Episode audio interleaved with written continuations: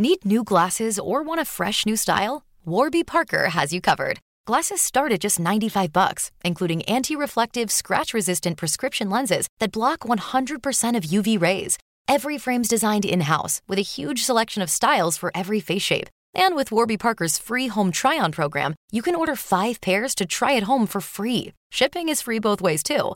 Go to warbyparker.com slash covered to try five pairs of frames at home for free. warbyparker.com slash covered.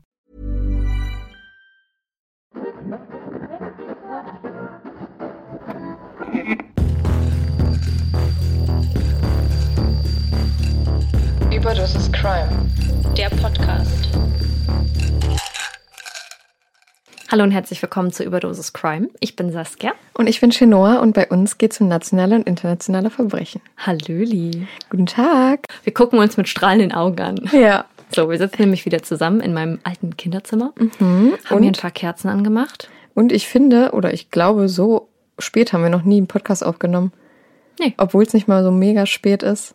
Es ist halt 19.26 Uhr, aber wir haben gesagt, wir machen heute ganz entspannt, Mhm. denn wir haben heute eine.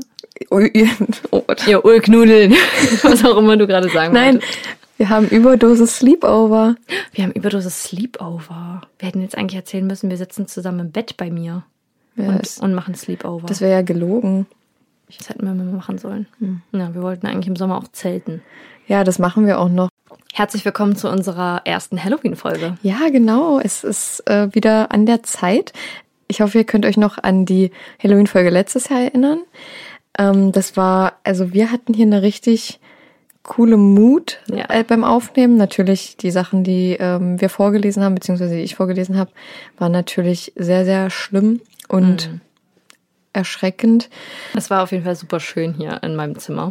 Und ähm, Ist es heute auch wieder. ja, ich finde es sehr muckelig. Und Ja. morgen nehmen wir dann noch unsere zweite Halloween-Folge auf mit meinem Fall, denn heute ist schon nur dran. Mhm. Morgen werden wir beide noch zusammen Kürbisse schnitzen. Dann Vielleicht haben wir da was vorbereitet. Vielleicht haben wir da was Kleines vorbereitet. Das werdet ihr vielleicht dann in den nächsten Wochen, In der nächsten Woche. in der nächsten, in der nächsten Woche mitbekommen. Und da sind wir schon gespannt, was ihr dazu sagt. Ihr habt uns ja auch schon auf unsere Aufforderung viele paranormale Geschichten und Fragen Ja. eingesendet. Wir haben uns die paranormalen Geschichten noch nicht durchgelesen. Naja, ich habe mir schon eine durchgelesen, aus Versehen. Und danach hat Saskia geschrieben, lass uns die mal nicht durchlesen, damit Ja. das für uns so eine Überraschung ist. Ja, genau.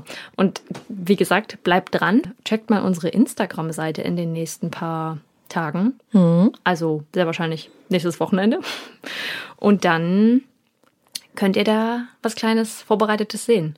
Ja. Und ich glaube, es ist ganz witzig. Also jemand, der gerne unser Drumherumgerede und uns als Personen mag und nicht nur die Geschichten, die wir hier erzählen und, und Fälle, die wir berichten, der wird daran sehr viel Spaß finden. Ja, aber ich denke auch Leute, die sich vielleicht für Paranormales interessieren, Ja. weil das sind ja eure Geschichten und wir werden vielleicht unsere, Saskia hat ihre, glaube ich, schon mal in, Ja. in, das, in einem Podcast erzählt. Ich habe meine nur im Clubhouse-Talk erzählt. Ah, vielleicht kann ich meine auch noch mal droppen. Ja, auf jeden Fall. Deine ist ja super creepy. Meine war ja gar nicht meine eigene. Nee, stimmt. Siehst du? Aber du hast das wirklich erlebt. Ja. Habe ich übrigens nochmal gegoogelt und ich weiß, was dahinter steckt. Ja, das können wir ja dann morgen noch mal mit anbringen. Na klar. Also schaut da rein, wenn ihr euch für Paranormales oder für unsere Personen, Persönlichkeiten interessiert. So. genau. Und ich muss das ja jetzt nochmal sagen, wir quatschen nicht lang drum herum. It's your time to crime. Oh, oh. Also heute ist es your time to crime. ja, meine. Ich habe da ein bisschen was vorbereitet. Oh, oh, ich bin sehr gespannt und ich möchte mich nicht blamieren. Also, Nee, besser nicht. Besser Naja. Nicht. Nee, besser nicht. Ich mache die spannendere Sache. Okay. Ich habe mir eine Zusammenfassung zu den genutzten Mordwaffen bei Tötungsdelikten und anderen Gewaltverbrechen im Großraum Frankfurt-Main seit 1998 bis 2016 angeschaut. hm, voll interessant. Ordne die Tatwerkzeuge nach Häufigkeit der Verwendung. Ich lese dir jetzt ein paar vor. Ich schicke dir davon ein Foto, dass du das vor Augen hast. Dass ich das vor mir sehe, welche das dass du sind. das vor dir siehst. Du kannst sie aber trotzdem ja nochmal vorlesen für die Zuhörer, Ja, ich schicke das in die Überdosis Crime Podcast Gruppe. Da haben wir Wo- nämlich eine eigene WhatsApp-Gruppe. wo nur wir beide drin sind. In dem neuen iOS 15 Update kann man jetzt übrigens in Fotos Text markieren. Das finde ich richtig cool. Ja. Das ist, glaube ich, für mich ganz, ganz gut. So, Saskia. So, wir haben hier Ersticken durch Kissen, Bilderrahmen, Achtung, mit Todesfolge. Also in dieser Tabelle, in der ich geguckt habe, ähm, konnte man sehen, wie viele Fälle es insgesamt gab und dann wie oft diese, dieser Tatwaffe benutzt wurde. Und dahinter stand dann auch genau noch, ob zum Beispiel nur der Mordversuch oder ob es auch eine Todesfolge hatte. Weil äh, wenn ich dich jetzt mit einem Bilderrahmen anschmeiße oder äh, auf dich draufhaue und das, also weißt du, das ging darum, Ja. dass es ein, ein intensiver Akt war. Also, und wie stelle ich mir das jetzt vor mit einem Bilderrahmen? Äh, mit einem Bilderrahmen, mit einer Bildergans. Bilder, mit einem Bildergans. Äh, mit einem Bilderrahmen ähm, auf den Kopf ge. Das stand da nicht, aber Ja, ich okay. vermute mal äh, auf den Kopf gehauen mit der Ecke. Also ich meine, wenn ich dir so einen Bilder, Bilderrahmen richtig gegen den Ein Bilderarm? Kopf, einen Bilderarm richtig gegen den Kopf daller, dann Oder man könnte ihn auch auseinanderbrechen und von den spitzen Ecken jemanden ein Keil, anstechen. ja. Oder wenn du einen großen hast, könntest du die Scheibe durchschlagen Ah, stimmt. und dann damit denjenigen erwürgen ja, oder schneiden halt. oder schneiden. Strangulieren wollte ich eigentlich sagen. So, Bilderrahmen mit Todesfolge. Nachweislich illegal beschaffte Pistolen oder Gewehre. Ein Bierkrug, dabei nur der Mordversuch. Eine Fahrradkette, Hammer, Messer, Schraubenzieher und die Besteckgabel. Also einfach eine, eine Gabel aus dem Besteckkasten. Ja. Okay. Also ich denke, dass Ersticken durch Kissen relativ weit oben sein könnte. Ähm, Bilderrahmen, naja, also könnte auch gut möglich sein, weil je- jeder eigentlich einen Bilderrahmen zu Hause hat. Das heißt, es ist eine Tatwaffe, zu der mal schnell gegriffen werden kann. Aber ich glaube, da kommen vielleicht auch nicht so viele Leute drauf. Stimmt. So, also ich habe, bevor ich diese Liste gesehen habe, nicht daran gedacht, dass man einen Bilderrahmen als Tatwaffe verwenden kann. die, die nehmen dann vielleicht eher so, ein, so eine Lampe oder so eine Vase oder so, ne? Ja, oder was weiß ich, ein Küchenmesser. So, das ist, glaube ich, das Mhm. gängigste. Bierkrug, nur Mordversuch sehe ich nicht, ehrlich gesagt. Also sehe ich nicht weit oben. Fahrradkette sehe ich auch überhaupt nicht weit oben, weil ich kann mir nicht vorstellen, dass es so easy ist oder beziehungsweise so schnell geht. Einfach, klar, die kannst du auch rausreißen, wenn es dir jetzt egal ist, aber Ja. ich, nee, das, nee, nee, das ist mir nix. Ähm, Hammer, glaube ich, ziemlich oft, Messer sehr oft, Schraubenzieher auch oft, Besteckgabel, nee, glaube ich nicht so. Also, hier kommt mein Rating. Hm, ich ordne das hier und ich habe ja auch die richtige Reihenfolge hier zu stehen. Mhm. Also, es ist jetzt natürlich so, dass ich das so denke, weil man davon öfter was gehört Ja, hat. klar. dass danach richtet man sich und ordnet das. Deshalb würde ich sagen, schon alleine von unserem Podcast, unseren Podcast-Folgen zu urteilen, ist das Messer schon mal die Nummer eins bei mir jetzt. Also ich bestätige das Ganze noch nicht. Ich ordne erstmal und sag dir dann, ja, was du richtig und falsch weil ist. ich jetzt schon weiß, dass es falsch war, wenn das so reagiert. Nein, nein, ich meine nur, ich will nur, wenn ich jetzt hm sage, dass du nicht denkst, Ja. das ist richtig. Okay. Mm, Dann denke ich, dass nachweislich illegal beschaffte Pistolen und Gewehre, ah, es könnte auch auf Platz, Platz 1 sein. Nee, ich lasse es so. Ähm, Platz 2 ist dann nachweislich illegal beschaffte Pistolen und Gewehre.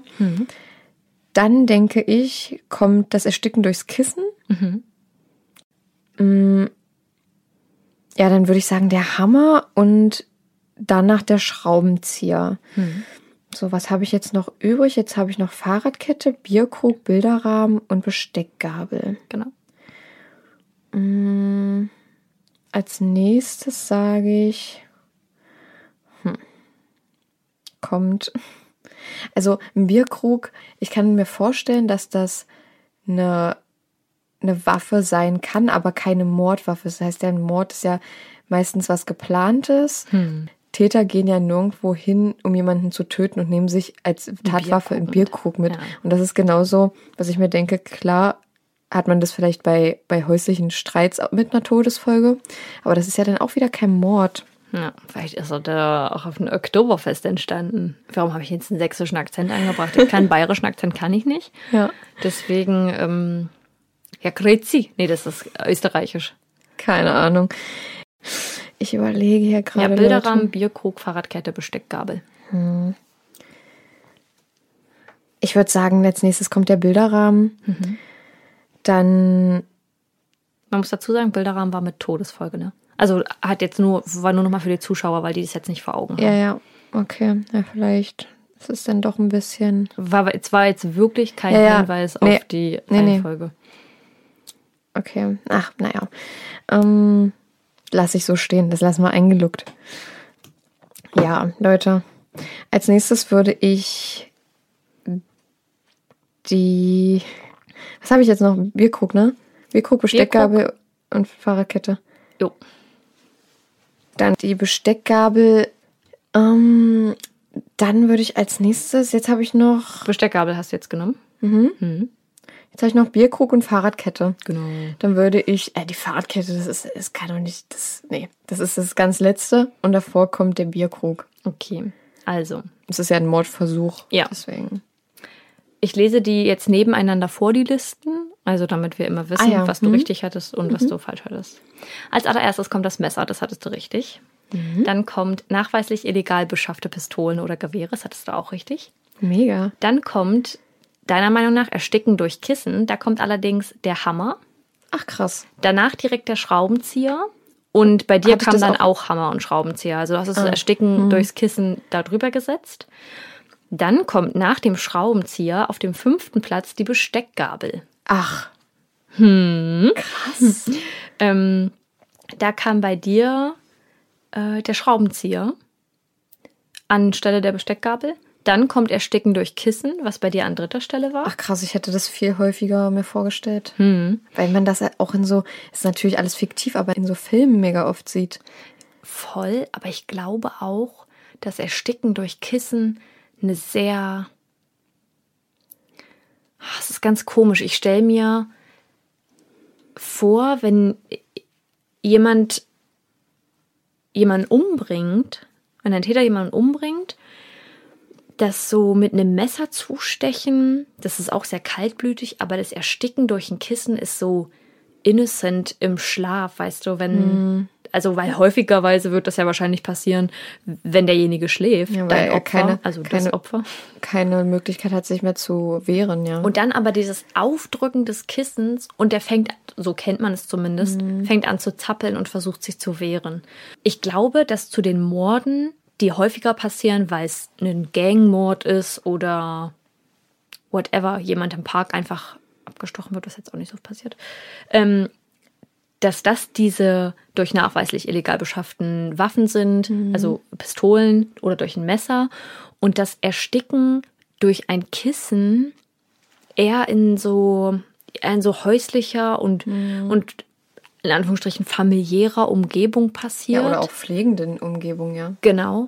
Und sowas passiert ja nicht so häufig wie ein Mord auf der Straße, wenn stimmt. jemand ähm, einfach erstochen wird oder wenn es da irgendwie einen Zusammenhang zwischen den beiden Personen gab und da jemand erstochen wird, weißt Ja. du? Deswegen glaube ich, weil solche Morde in einem Haushalt ja viel seltener sind als mitten auf der Straße oder eben in so einem Milieu.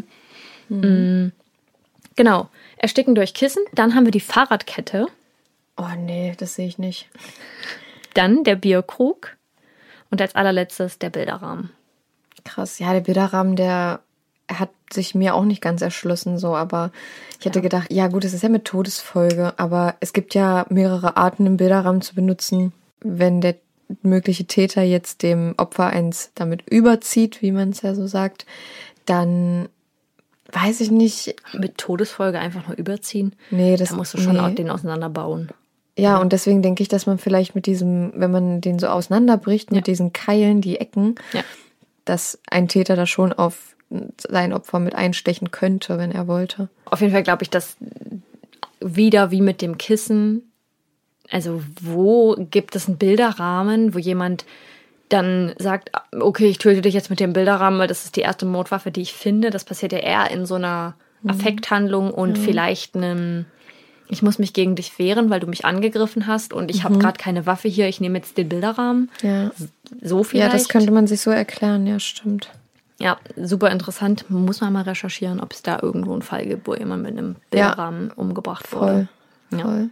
Gut, das war Your Time to Crime. Ich finde, du hast dich ganz gut geschlagen. Die Anfangspositionen sind immer ein bisschen einfacher, weil man das so gut abschätzen kann. Es ist logisch, dass ähm, Messer und Pistolen, dass Messer und Pistolen relativ weit oben sind. Ja. Und deswegen, hätte das, glaube ich, ich glaube, ihr da draußen hättet das ähnlich gerankt am Anfang. Und ich glaube, dann, je größer die Zahlen werden und damit die Platzierung, desto schwieriger wird es auch, das einzuordnen, richtig? Ja, gut. Wir sind durch mit unserer Kategorie. Wir mhm. kommen zu deinem Fall. Ja. Es ist natürlich ein Halloween-Fall. Dabei ist aber anzumerken, dass es eigentlich nicht wirklich viel mit Halloween zu tun hat, mhm. außer dass es in dem Zeitraum passierte. Man also. muss jetzt kurz dazu sagen, dein Fall letztes Jahr. Mhm. Was hatte ich eigentlich für einen Fall? Du hattest gar keinen. Du hast keinen Halloween-Fall gemacht. Ach so, das ist ja schön. Habe ich nämlich schon gefragt. Dein Fall letztes Jahr mhm. war ja das Paradebeispiel von Halloween-Fällen. Ja. Also so einen guten Halloween-Fall werden wir nie wieder finden, ja. ähm, der also, so intensiv mit Halloween zu tun hatte. Genau, und auch so während der Erzählung, ich fand, da konnte man das richtig so auch man gruselig, hat schaurig. Richtig, richtig, ne? Ja. Man hat sich richtig im Kopf vorgestellt und konnte sich das alles irgendwie, ja, wie so ein Kopfkino. Genau. Es lief das mit wie so ein Horrorfilm. Ja. Ich würde sagen, wir fangen an. Mhm. Triggerwarnungen, die Timestamps und andere Anmerkungen zur Folge findet ihr in der Episodenbeschreibung. Nichtsdestotrotz müssen wir kurz dazu sagen, ist der Fall schaurig, sehr schlimm, ähm, sehr wahrscheinlich tragisch und vor allem aber mit Respekt zu behandeln. Genau. Wenn ihr euch gruseln wollt, dann kommt ihr am Samstag in unseren, kommt ihr auf unser Instagram-Profil und dann könnt ihr euch gruseln. Weil das ist jetzt hier weniger die Zeit zum Gruseln und eher die Zeit für True Crime. Die Zeit für True, Crime. Ach so, und Leute, der Fall ist sehr komplex und auch um, relativ ja, lang hört gut zu und ähm, versucht euch so ein paar Sachen zu merken daraus. Ich werde aber auch nochmal versuchen, die nochmal vorzuholen, wenn es dann dazu nochmal kommt. Sehr komplex also. Hm. So, ich fange meinen Halloween-Fall für dieses Jahr genau mit dem gleichen Wort an wie den letztes Jahr. Nice. Halloween. Es ist für viele, einschließlich Saskia und mir, eine Nacht, auf die das ganze Jahr hingefiebert wird.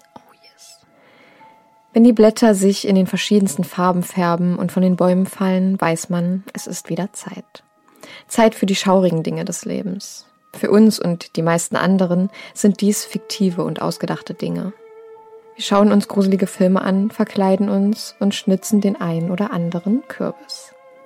Doch auch der wahre Horror hält manchmal Einzug in die Halloween-Zeit. Und von einem solchen Fall werde ich euch heute berichten.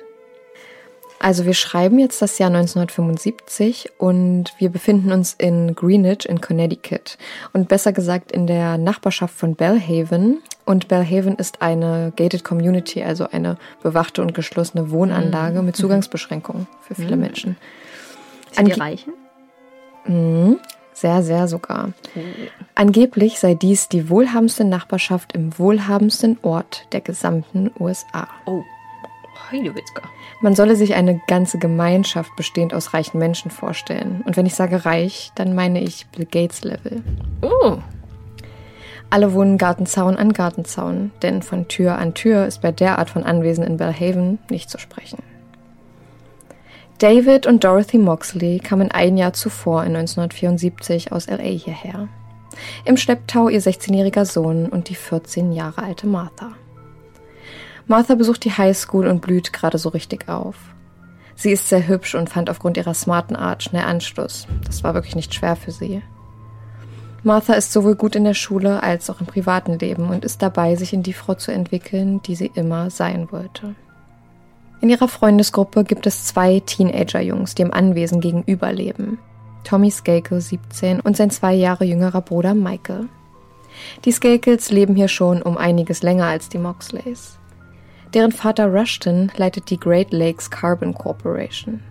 Der Großvater der Skakel-Jungs gründete einst die Kohlefirma, die nun eine der größten und wohlhabendsten Unternehmen ist, die in den USA noch privat geführt werden. Die Skakels sollen 1975 reicher gewesen sein als die Kennedys. Genau genommen sind die Skakels sogar mit den Kennedys verwandt. Tante Ethel ist die Witwe des verstorbenen Robert F. Kennedy dem Bruder des ehemaligen US-Präsidenten John F. Kennedy. Rushton Skakel ist selbst Witwer und mit sieben Kindern ist es nicht immer leicht, die Kontrolle über alles zu behalten. Seit dem Tod ihrer Mutter Anne vor zwei Jahren sind aus den einst so lieben Jungs unkontrollierbare Menschen geworden. Ei. Öfter mal geraten sie in Probleme mit dem Gesetz, meistens Vandalismus oder Diebstahl, wo ich mich auch gefragt habe, die sind so reich und dann Diebstahl, aber die ist ja eher ist so der, eine, der Thrill. Hm. Ja, und es ein bisschen so ein Rebellieren. Genau, ja. Die ganz andere Seite von dem eigentlichen Leben leben. Ja, genau. Tommy ist sehr gut aussehend, athletisch und beliebt, während sein jüngerer Bruder Michael in seinem Schatten lebt. Denn er selbst ist all das nicht. Es kommt immer wieder zu ernsten Reibereien zwischen den beiden, bei denen sie sich gegenseitig ernsthaft verletzen.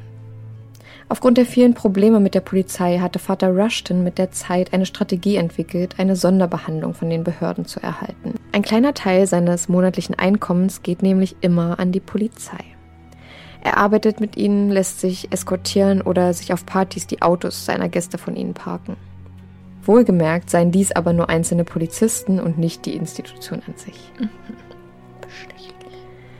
Doch bald sollte sich eine Tat ereignen, bei der die Skakels jedes Fünkchen ihres Einflusses benötigen werden. Uh. Es ist der 30. Oktober 1975, die Nacht vor Halloween. Die ansässigen Teenager bereiten sich auf die alljährliche Hackers Night vor. Das ist der Abend, an dem selbst in einer gesitteten Gemeinschaft wie Bellhaven Streiche gespielt werden. Da werden die Häuser in Klopapier eingedeckt, was das Zeug hält. Nicht zu schweigen von den geworfenen Eiern. Martha Moxley sitzt zu diesem Zeitpunkt mit ihrer Mutter Dorothy in der Küche. Sie bittet und bettet, dass sie heute noch rausgehen darf. Dorothy ist davon nicht begeistert. Schließlich kam Martha letzte Woche viel zu spät nach Hause. Martha lässt nicht locker und bearbeitet ihre Mutter so lange, bis diese einknickt. Bitte nur bis um 10. Okay, aber wirklich um 10. Und so schnappt sich Martha gegen 19 Uhr ihren Parker, einen Karton Eier und eine Packung Rasierschaum und verlässt das Haus der Moxleys. Mit zwei ihrer Freunde bahnt sich Martha den Weg durch die teuren Gärten der Gated Community. Ihr Ziel ist das Haus der Skakels, in dem heute eine Party steigt. Vater Rushton ist nämlich gerade auf einem Jagdtrip und die Jungs haben das Haus für sich. Nur verständlich, dass sie am Abend der Hackers Night eine Party schmeißen wollen. Obwohl so gut wie alle Partygäste minderjährig sind, wird an Alkohol und Drogen nicht gespart. Weil Rushton seinen Söhnen bekanntlich nicht vertraut, beauftragt er Ken Littleton, einen bekannten Lehrer, nach dem Rechten zu schauen. Dieser würde es aber gar nicht mitbekommen, sollte irgendwas schief laufen, denn er sitzt in der oberen Etage und schaut fern. Wow. Mhm. Super hilfreich. Ja. Gegen 9 Uhr am Abend sitzt Martha mit Michael Skakel und ihren beiden Freunden im Auto der Skakels. Sie hören Musik, singen und unterhalten sich. Es wird angenommen, dass Martha und Michael irgendeine Art von Beziehung miteinander hatten, doch dass Martha nicht so wirklich wusste, was sie über ihn und seine Probleme mit der Polizei denken sollte. Was aber sicher ist, ist, dass Michael auf jeden Fall Martha für sich gewinnen will. Als Michaels großer Bruder Tommy dazu stößt, sieht Michael seine Chance vorbeiziehen, als er zu merken glaubt, dass Martha Tommy ganz gut finden könnte. Tommy legt seine Hand auf Marthas Bein. Sie lehnt dies nicht ab und geht auf den Flirtversuch ein. Für Tommy ist das alles nur Spaß, doch für seinen Bruder Michael ist es bitterer Ernst. Die Gedanken in Michaels Kopf rasen. Vor dem Autofenster sind zwei weitere Gesichter. Zwei der älteren Skakel-Brüder benötigen das Auto, um zum Haus des Cousins zu fahren und bitten, alle Insassen auszusteigen, wenn sie nicht mitkommen wollen würden. Tommy und Martha steigen aus, erzählen, flirten und lachen miteinander. Alles beobachtet von Michael, dem das gar nicht gefällt. Der Groll auf seinen Bruder wird immer größer und größer, und so entscheidet er sich vorerst mit zum Cousin zu fahren, um der Situation aus dem Weg zu gehen. Gegen 10 Uhr, um die Zeit herum, um die Martha nach Hause kommen sollte, hört ihre Mutter draußen Stimmen und das Bellen eines Hundes. Sie schaut auf die Uhr. Schon nach 10. Sie wird doch nicht schon wieder die Regeln missachten. Dorothy legt sich ins Bett, bekommt jedoch kein Auge zu. Gegen Mitternacht schaut sie nach, ob Martha mittlerweile schon in ihrem Bett liegt. Aber ihr Bett ist leer und immer noch genauso drapiert, wie sie es verlassen hatte. Da stimmt etwas nicht. Da stimmt was geil nicht. Dorothy beginnt nun diverse Nachbarn anzurufen. Marthas Freundin, mit der sie zusammen auf der Party war, erzählt ihr, sie habe sie zuletzt mit Tommy Skakel weggehen sehen. Im Haus der Skakels geht nur Tochter Julie ans Telefon. Sie sagte, ihr Bruder könne gerade nicht zum Telefon kommen, aber er lässt ausrichten, dass er Martha gegen 9.30 Uhr nach Hause gehen sah. Dorothys Angst um ihre Tochter steigt nun drastisch. Sie zögert nicht lange, bis sie wieder zum Hörer greift und dieses Mal die Polizei kontaktiert, um ihre Tochter vermisst zu melden. Als die Ermittler in Bellhaven ankommen, durchsuchen sie das gesamte Gebiet und finden nichts. Es scheint, als hätte sich die 15-Jährige innerhalb der 300 Meter zwischen dem Skakel-Haus und ihrem Zuhause einfach in Luft aufgelöst. Der Morgen bricht an. Dorothys Freundinnen sind gekommen, um sie zu beruhigen. Es ist gegen 12.15 Uhr, als sich ihre schlimmsten Befürchtungen bewahrheiten und ihr der Boden unter den Füßen weggerissen wird. Sheila Maguire, eine Freundin von Martha, läuft gerade quer durch das Grundstück der Moxleys, als sie unter einem dicht bewachsenen Baum im Gebüsch etwas zu erkennen meint. Ein Schlafsack? Nein, es ist ein menschlicher Körper. Es ist Marthas Körper. Nur 200 Meter vom Haus der Moxleys entfernt, unter eben diesem Baum, wird Marthas Leiche gefunden. Mhm. Sheila meldet nach Bestätigung eines weiteren Nachbarn den Fund. Dorothy Moxley realisiert nicht, was ihr da gerade berichtet wird. Sie hört die Worte, weiß irgendwie, dass Martha tot ist, aber realisieren kann sie es nicht. Wortlos setzt sie sich auf die Couch und starrt in die Leere. Eine Viertelstunde nach dem Fund erreichen die Ermittler die Gated Community, aber viel Ahnung zum Thema Mordermittlungen haben eben jene nicht. Schließlich mussten sie auch niemals eine haben. Der letzte Mord in der Gegend war in den 1940er Jahren geschehen. Krass. Mhm. Super sicher die ganze Sache. Ja, die ratlosen Ermittler, die am Tatort so wenig falsch machen wollen wie möglich, fordern ihren Chef Tom Keegan an. Als er Marthas Leiche erblickt, sieht er die 15-Jährige mit dem Gesicht nach unten liegend. Ihr Kopf weist multiple, ziemlich große Kopfverletzungen auf und ihre Hose sowie ihre Unterhose sind bis zu den Knien heruntergezogen. Die blonden Haare voller Blut. Die Brutalität der Tat lässt darauf schließen, dass ihr Angreifer zu diesem Zeitpunkt sehr wütend war. Ob auf sie oder auf eine andere Person, weiß niemand. Den Ermittlern wird von ihrem Chef aufgetragen, die Umgebung nach möglichen Hinweisen oder der Tatwaffe zu durchsuchen. Und diese finden sie. Als sie einer Spur aus Blut folgen, finden sie vor dem Haus der Moxleys den Kopf eines Golfschlägers. 40 Meter weiter liegt der Schaft und Unmengen an Blut. Nur der Griff des Schlägers fehlte. Aber welcher Mörder würde dann auch genau den Teil des Schlägers liegen lassen, der seine Identität aufgrund der Fingerabdrücke verraten könnte?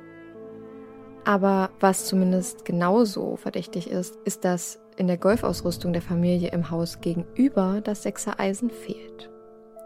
Die Tatwaffe ist zufälligerweise ebenso ein Sechsereisen.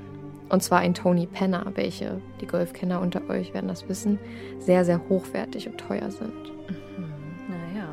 Community wirst du wahrscheinlich auch keine billigen Golfschläger besitzen. Ja, aber das sollen wohl ganz besondere sein, also okay. so wie ich das mitbekommen habe, ja. Ja. Auch die Familie im Haus gegenüber besitzt Golfschläger dieser Marke. Man müsse nun bald in Erwägung ziehen, dass eine der wohlhabendsten Familien der USA an einem Mord beteiligt gewesen war. Die Familie im Haus gegenüber, wie ihr euch sicher erinnern könnt, ist Familie Skakel. Während des Verlaufs des Tages wird Marthas Leiche noch eine Weile dort liegen. Es wird schon langsam Abend, als Marthas Körper abtransportiert wird. Noch am gleichen Tag kommt Marthas Vater von der Geschäftsreise nach Hause. Endlich ist er Halt da, nachdem sich Marthas Mutter Dorothy die letzten Stunden gesehnt hatte. David wusste schon aufgrund eines Anrufs, dass Martha etwas passiert ist, bereits bevor er in den Flieger stieg. Stellt euch nur mal vor, ihr bekommt eine solche Nachricht, setzt euch danach für zweieinhalb Stunden in den Flieger, um zu Hause anzukommen, wobei die schlimmste Zeit eures Lebens über euch hereinbricht. Obwohl die Polizei bereits Kenntnis darüber hat, dass der Golfschläger, der für die Tat verwendet wurde, zum fehlenden Schläger im Set der Skakels passt, unternehmen sie nichts, um die Theorie zu überprüfen, dass einer der Skakel-Jungs es gewesen sein könnte. Das Einzige, was sie machen, ist, die beiden zur Tatnacht zu befragen. Mike Skakel, der jüngere Bruder, der, der sich in Martha etwas verguckt hatte, sagt aus, er sei gegen 21.30 Uhr mit seinen anderen Brüdern zu seinem Cousin gefahren, hatte aber seinen Bruder Tommy noch gesehen, wie er mit Martha wegging. Gegen 23.30 Uhr sei Michael wieder zu Hause angekommen und direkt ins Bett gegangen. Nur wenige Stunden später wird Tommy befragt. Auf seinen Schultern lastet eine große Behauptung. Wenn du die Person bist, mit der das Opfer zuletzt gesehen wurde, hast du schlechte Karten.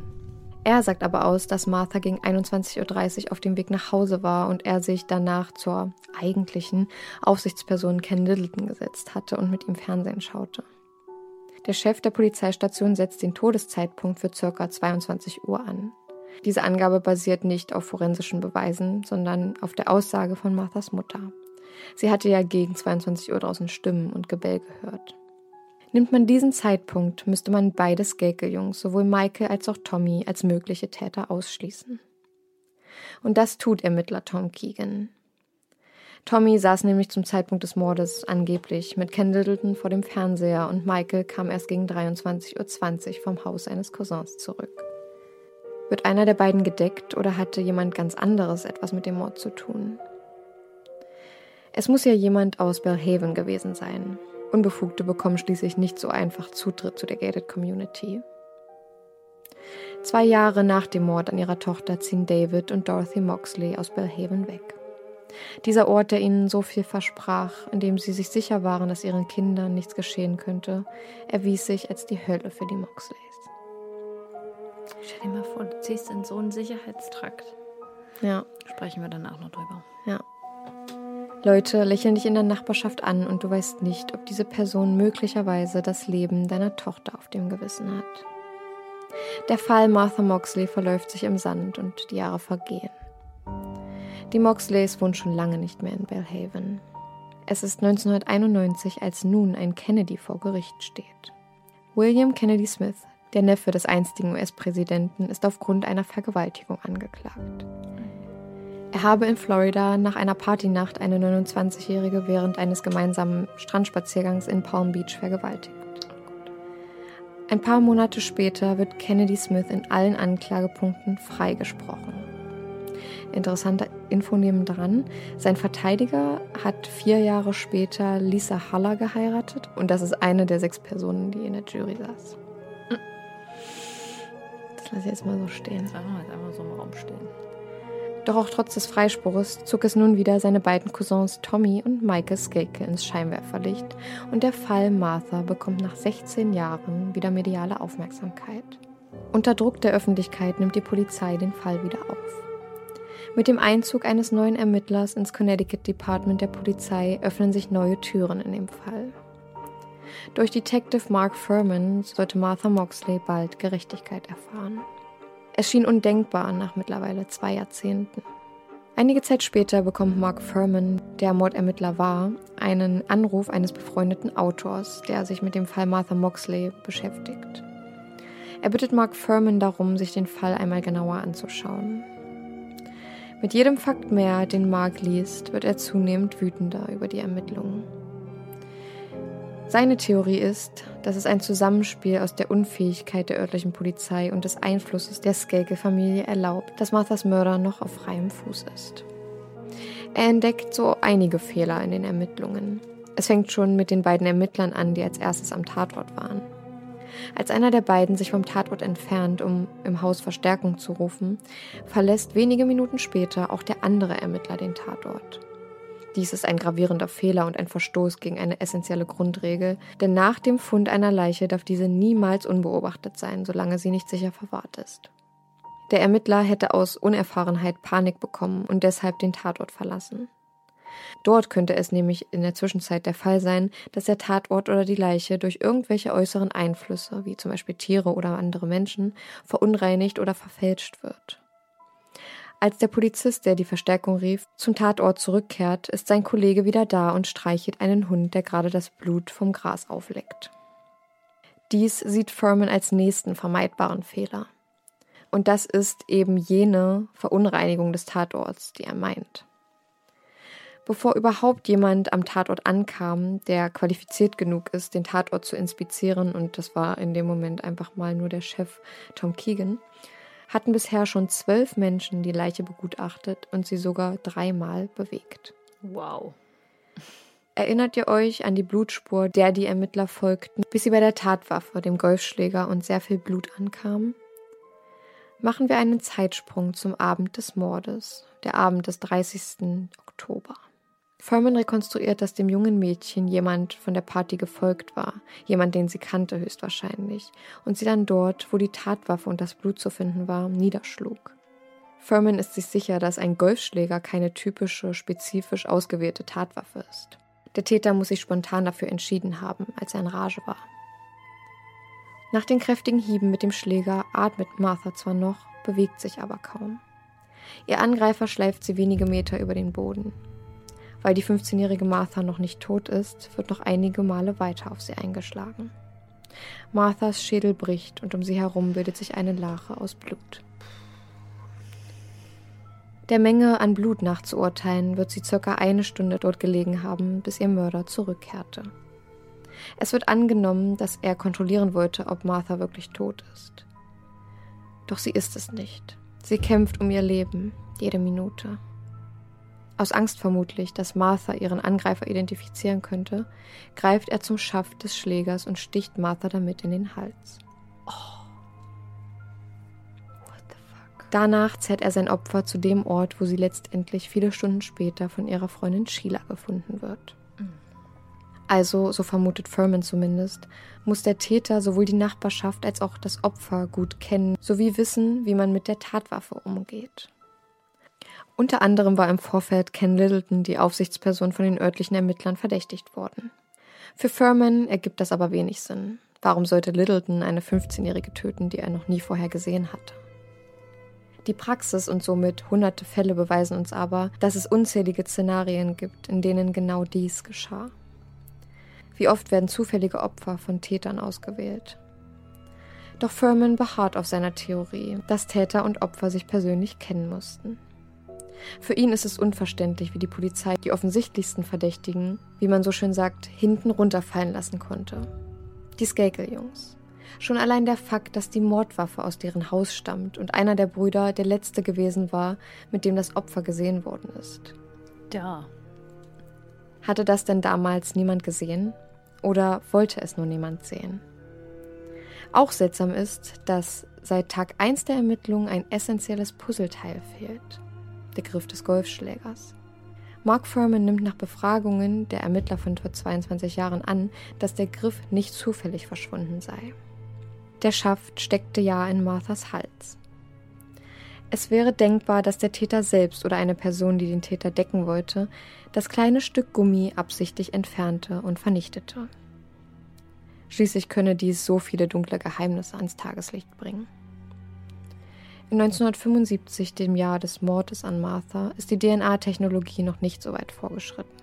Möglicherweise beruhigte das den Täter. Es scheint, als ob irgendjemand Einflussreiches irgendwelche Knöpfe drückt. Die Aussagen der Skakel-Brüder widersprechen sich nach den Jahren. Tommy, der als letztes mit Martha gesehen wurde, sagte 1975 aus, dass er Martha um 21.30 Uhr nach Hause gehen sah. 1994 sagt er den Ermittlern aber, dass er die 15-Jährige um 21.50 Uhr verabschiedete, nachdem die beiden sich, natürlich einvernehmlich, sexuell näher gekommen sein sollen. Mhm. Es fand also unter anderem ein DNA-Austausch statt. Was Tommy nun ahnt zu wissen, sind für die Ermittler klare Fakten. Sie haben DNA-Proben von Speichel, Haaren, Textilien und Sperma. Sein Bruder Michael ändert seine Aussage ebenfalls. Er sei nicht wie 1975 ausgesagt gegen 23.20 Uhr schlafen gegangen, sondern sei bis nach Mitternacht durch die dunklen Straßen Belhavens spaziert. Weil er nicht schlafen konnte? Hm. Genau. Er soll einen kleinen Stein an Marthas Fenster geworfen haben. Als sie nicht antwortete, habe er, so sagt er selbst, masturbiert und sei danach nach Hause gegangen. Äh. I'm sorry. Hm. Detective Mark Furman vermutet aber, dass diese einzelnen Schritte Metaphern für seine grausame Tat darstellen sollen. Er lief nämlich genau den gleichen Weg wie den, der der Mörder ging. Rief ihren Namen vor ihrem Fenster, was der Täter ebenfalls getan haben könnte, als Martha vor ihm lief. Und die letzte Metapher, die Furman zu erkennen scheint, ist der Wurf des Steines denn bei einem Wurf würde man eine ähnliche Bewegung machen, wie wenn man auf jemanden einschlagen würde. Sein einst so sicheres Alibi stellt sich so als Lüge heraus. Ein Zusammenspiel all dieser Komponenten machen es für Mark Furman möglich, den Fall zu verstehen und den Ablauf zu rekonstruieren. Michael bekommt an dem Abend mit, wie nah sich sein Bruder und Martha kommen, wird wütend, gerät in stille Rage mit sich selbst und fährt vorerst mit zu seinem Cousin. Währenddessen sind Martha und Tommy circa eine Stunde dabei, sich miteinander zu vergnügen. Danach geht Martha aber nicht wie ursprünglich angenommen sofort nach Hause. Mark Furman hält den vermuteten Todeszeitpunkt, den Tom Keegan festlegte, für unwahrscheinlich und ziemlich unprofessionell. Man könnte doch nicht anhand von Stimmen und Gebell einfach so einen Todeszeitpunkt festlegen, ja. der im schlimmsten Fall die gesamte Ermittlung behindert. Martha sei nämlich noch mit ins Haus des Giggles gekommen, wo sie und Tommy da weitermachten, wo sie aufgehört hatten. Gegen 23.30 Uhr, diese Angabe stimmte, trifft Michael zu Hause ein. Als er das Haus betritt und sieht, wie sein Bruder Tommy die von ihm vergötterte Martha verabschiedet, löst sich die unterdrückte Wut. Er geht auf Tommy los, sie schlagen aufeinander ein. Martha stürmt verängstigt zur Tür hinaus, während Michael gerade nicht so genau weiß, was er nun mit sich und seinen Gedanken anfangen soll. Er entscheidet sich dazu, ein Sechser Eisen aus dem Schlägerset seines Vaters zu nehmen und folgt der noch unwissenden 15-Jährigen. Martha überquert gerade die Straße, als Michael sie einholt. Er ruft und ruft sie, doch Martha bleibt nicht stehen. Das macht ihn noch wütender.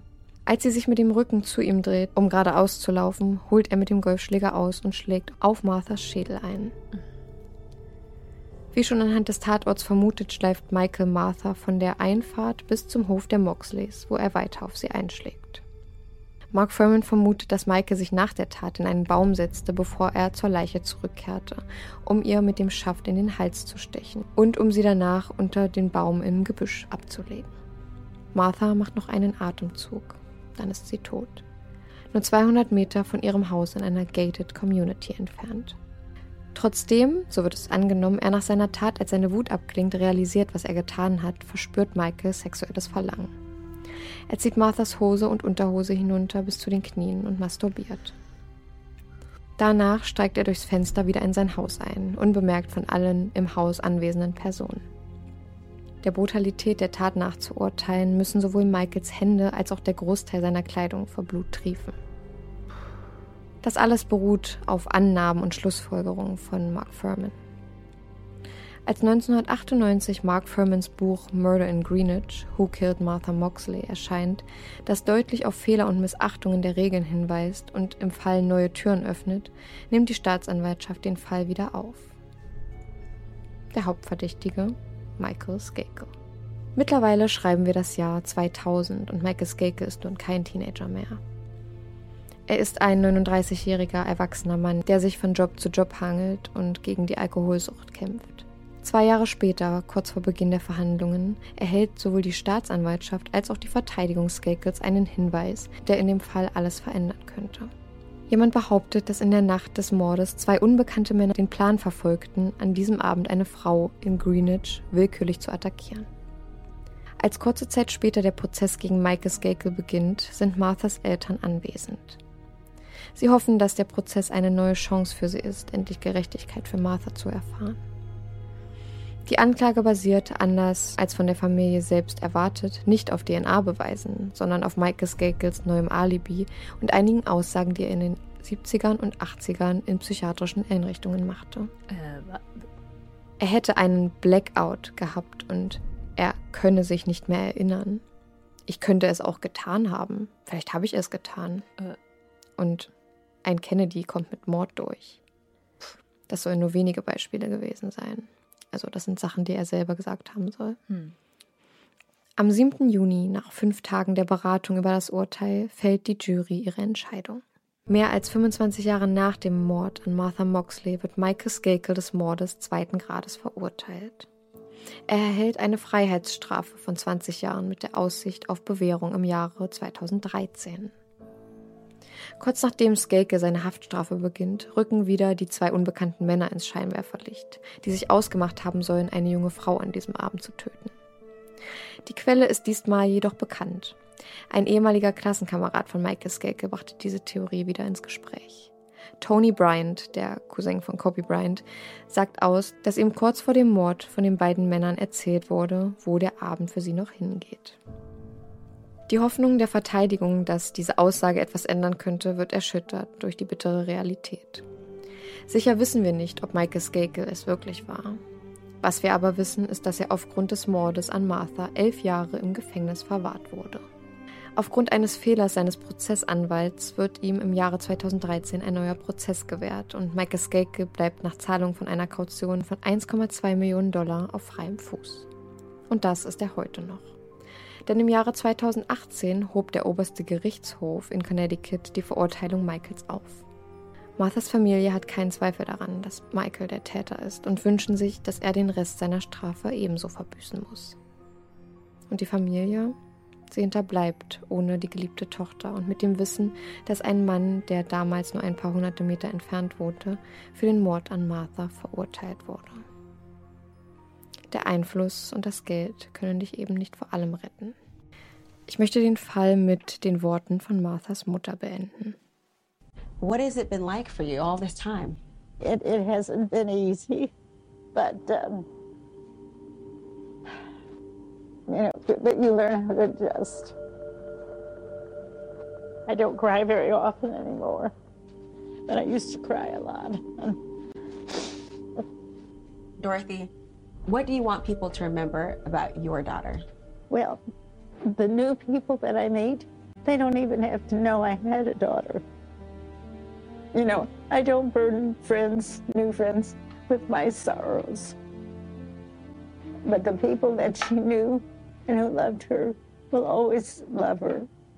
A lot of people just can't handle it. You just learn how to live with it. Oh Mann. Also letztendlich hat man ihn verurteilt, weil man genau. sich relativ sicher war, dass er es war, aber er hatte genug Gegenbeweise, um äh, nach kürzerer Zeit wieder aus dem Gefängnis zu kommen. Nee, da, da ist ja ein Fehler passiert. Ähm, der Prozessanwalt hätte eigentlich keinen neuen Fall er hätte gewähren, keinen neuen Prozess gewähren dürfen. Genau, keinen neuen Prozess gewähren dürfen, ja. weil es dafür keine Anhaltspunkte gab. Ja. Und es gibt ja auch in dem Fall keine klaren Beweise. Klar hat er ein sehr, sehr starkes Motiv. Ja. Zum einen lebt er unter ständigem Drogeneinfluss. Mhm. Und Mark Furman, der vermutet, dass das ein Zusammenspiel mit seinen unkontrollierbaren Impulsen und der Eifersucht an dem Abend war, mhm. ähm, was ihn letztendlich zum Mörder machte.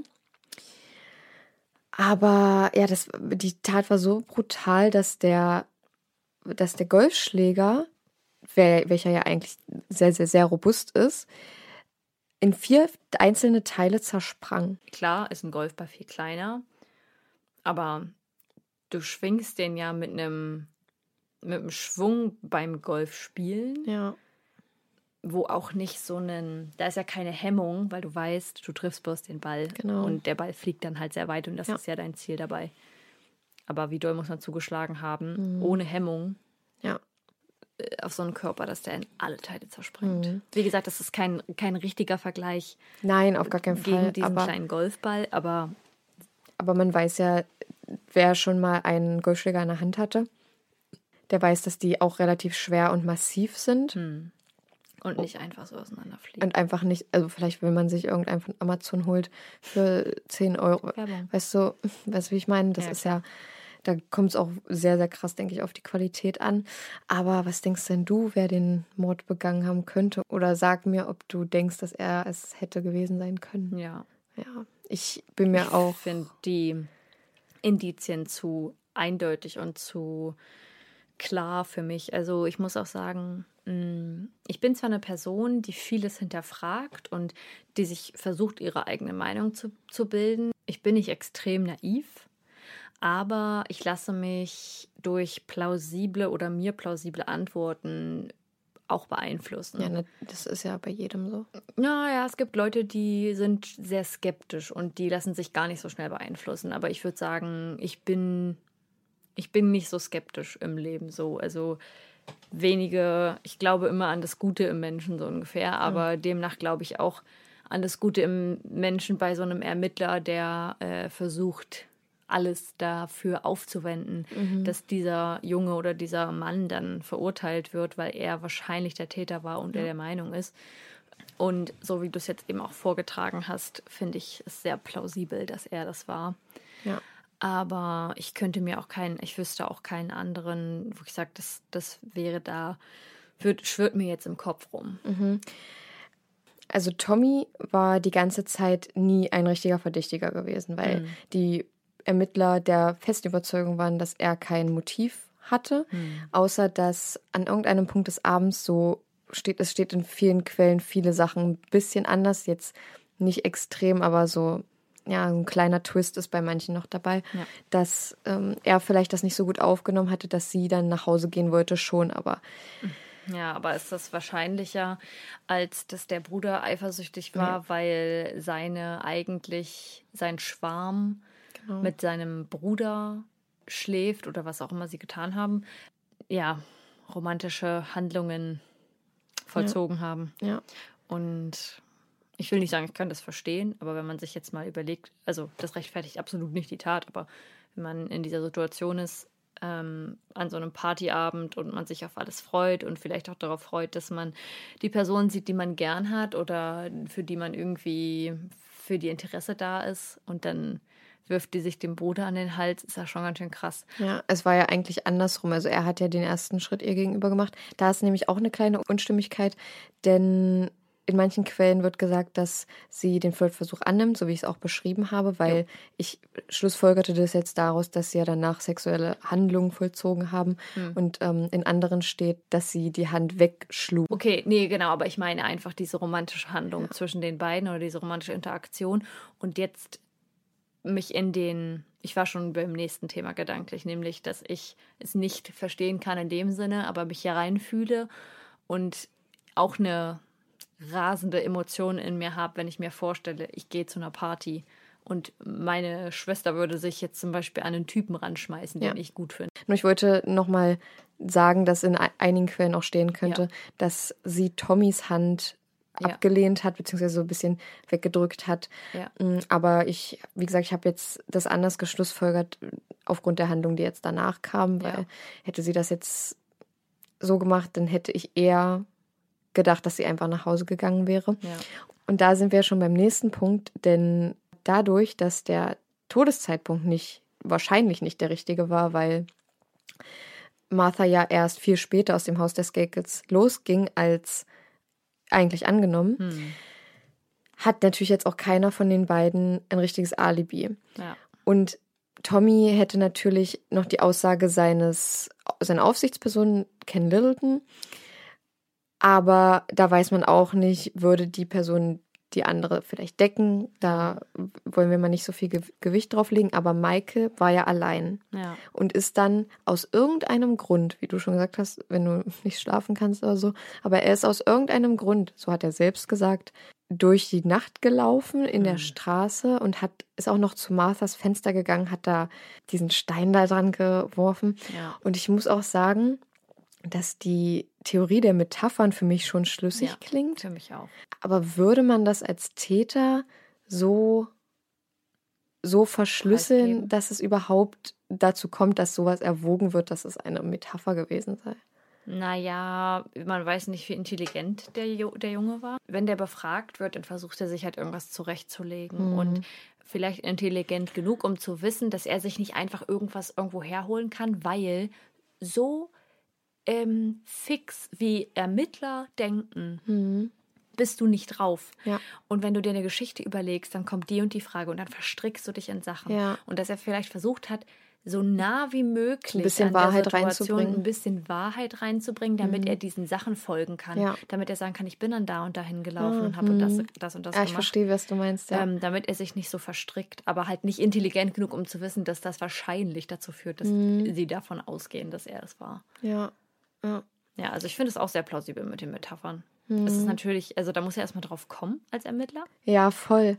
Und aufgrund meiner Beschreibung denkt man, dass Mark Furman ja voll der krasse Typ ist. Also mhm. wie er den ganzen Fall wieder aufgebaut hat und als Ermittler in den Fähigkeiten, Fälle zu rekonstruieren, Hinweise zu finden, ist er wahrscheinlich auch sehr gut. Und komplex. Und komplex. Aber ich habe bei meiner Recherche auch so ein oder zweimal darüber gelesen, dass er auch im Fall O.J. Simpson aktiv war mhm. und er da häufiger rassistische Ausdrücke geäußert hat. Unter anderem habe er O.J. Simpson als das N-Wort betitelt. Mm. Ich weiß jetzt aber nicht, da habe ich mich jetzt nicht, weil das jetzt zu dem Fall nicht viel beiträgt, beiträgt ja. habe ich mich da jetzt nicht mehr so weiter eingelesen. Ich wollte das aber sagen, damit das jetzt nicht so rüberkommt, als wäre der hier der, ja, der, der Ermittler Gott überhaupt. Genau, und, ja, genau. Und er hat seine, aber seine Persönlichkeit ist immer mit Vorsicht zu genießen. Genau. Aber in diesem Fall muss man sagen, hat er seine Arbeit sehr gut gemacht. Und gut, ob er seine Arbeit gut gemacht hat, hängt ja immer davon ab, ob du denkst, ob Mike ja. Skakel ja. schuldig ist oder nicht. Und ich bin mal gespannt, was ihr da draußen sagt. Ja. Ob ihr sagt, nee, also das könnte auch jemand anders gewesen sein, weil die Vermutung von Ken Littleton, dass er der Täter ist, stand nämlich auch sehr groß im Raum. Es gibt nämlich viele Leute, die, und davon habe ich mir ein Video von einer angeguckt, also von einer Staatsanwältin, die ist nämlich der festen Überzeugung und für, für sie steht Ken Littleton ganz oben auf der verdächtigen Liste. Hm.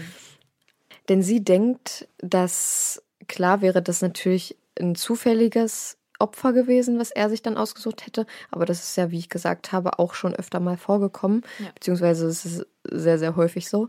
Und ein weiterer Punkt ist, dass er ja auch Zugang zu den Golfschlägern gehabt hatte und dass er wusste, wo die sind, weil er sehr, sehr oft dort ist und ja auch so ein bisschen mit dem Vater der Skakel-Jungs bekannt ist, ja. beziehungsweise befreundet ist und er auch die mögliche Kraft aufbringen könnte, jemanden solche Verletzungen zuzufügen, weil er ja. Footballer war. Er war sehr groß gebaut, stark und ähm, hatte sehr, sehr viel Kraft. Ja. Aber ich würde jetzt mal behaupten, dass jeder, der vielleicht nicht genauso groß war wie, wie die Martha, ja, ihr solche Wunden hätte zufügen können. Ja.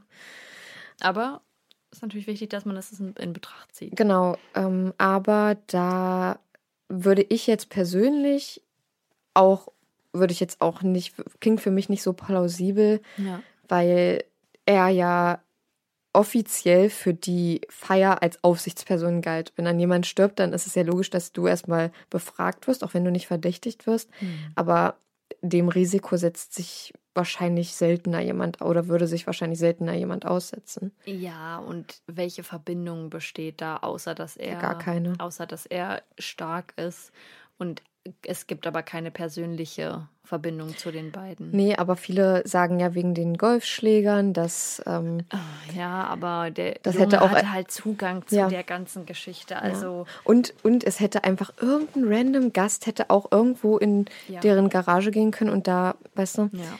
Also ich finde das auch irgendwie nicht so stimmig.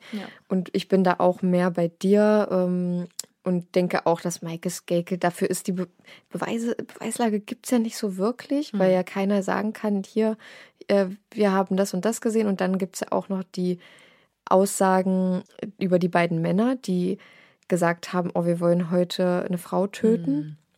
Und ähm, dass es dann auch noch eine Quelle gab, die bestätigt ist, also dass es der Bruder von Kobe Bryant gesagt hat, der, der mit Michael Skakel aber in einer Klasse war und man auch nicht weiß, wollte er ihn vielleicht schützen, will man jetzt keinem unterstellen erstmal. sagen, man kann ja auch irgendwo einen, also ich will jetzt nicht alles darauf setzen, dass das Michael war, aber solche Aussagen, die man irgendwo herholt, die in den Kreisen, da schützt halt jeder jeden irgendwie. Ja.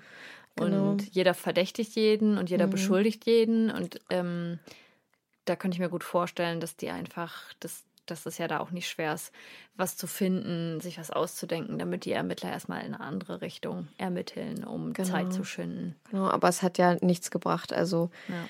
ich glaube, die Polizei, die Ermittler und auch Mark Furman, er sowieso, waren ja so krass auf Michael Skake eingeschossen, verständlicherweise. Ja. Weil ich, ich denke, würde ich eine Ermittlerin in dem Fall gewesen sein, ich wäre ich wär so, auf jeden Fall hat er damit was zu tun.